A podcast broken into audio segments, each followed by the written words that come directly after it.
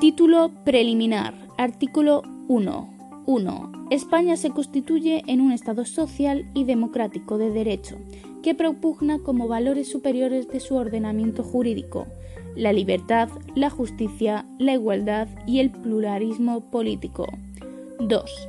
La soberanía nacional reside en el pueblo español, del que emanan los poderes del Estado. 3. La forma política del Estado español es la monarquía parlamentaria. Artículo 2.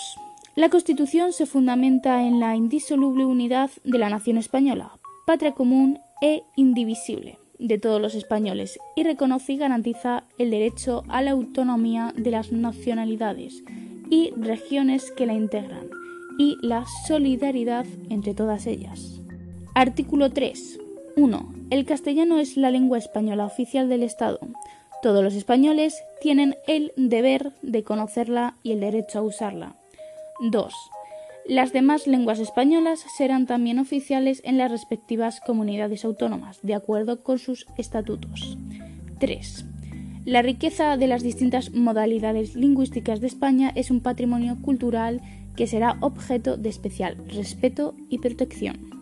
Artículo 4. 1. La bandera de España está formada por tres franjas horizontales, roja, amarilla y roja, siendo la amarilla de doble anchura que cada una de las rojas. 2. Los estatutos podrán reconocer banderas y enseñas propias de las comunidades autónomas. Estas se utilizarán junto a la bandera de España en sus edificios públicos y en sus actos oficiales. Artículo 5. La capital del Estado es la Villa de Madrid. Artículo 6. Los partidos políticos expresan el pluralismo político, concurren a la formación y manifestación de la voluntad popular y son instrumento fundamental para la participación política. Su creación y el ejercicio de su actividad son libres dentro del respeto a la Constitución y a la ley. Su estructura interna y funcionamiento deberán ser democráticos. Artículo 7. Los sindicatos de trabajadores y las asociaciones empresariales contribuyen a la defensa y promoción de los intereses económicos y sociales que les son propios su creación y el ejercicio de su actividad son libres dentro del respeto a la Constitución y a la ley. Su, estructura interna y funcionamiento deberán ser democráticos. Artículo 8. Las Fuerzas Armadas, constituidas por el Ejército de Tierra, la Armada y el Ejército del Aire, tienen como misión garantizar la soberanía e independencia de España, defender su integridad territorial y el ordenamiento constitucional. 2.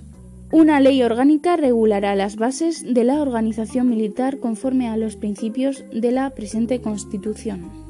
Artículo 9. 1. Los ciudadanos y los poderes públicos están, sujetos a la Constitución y al resto del ordenamiento jurídico. 2.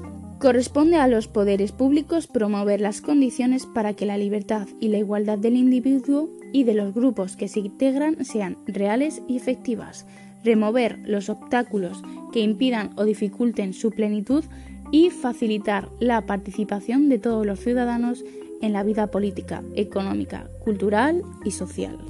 3. La Constitución garantiza el principio de legalidad, la jerarquía normativa, la publicidad de las normas, la irretroactividad de las disposiciones sancionadoras no favorables o restrictivas de derechos individuales, la seguridad jurídica, la responsabilidad y la interdicción de la arbitrariedad de los poderes públicos.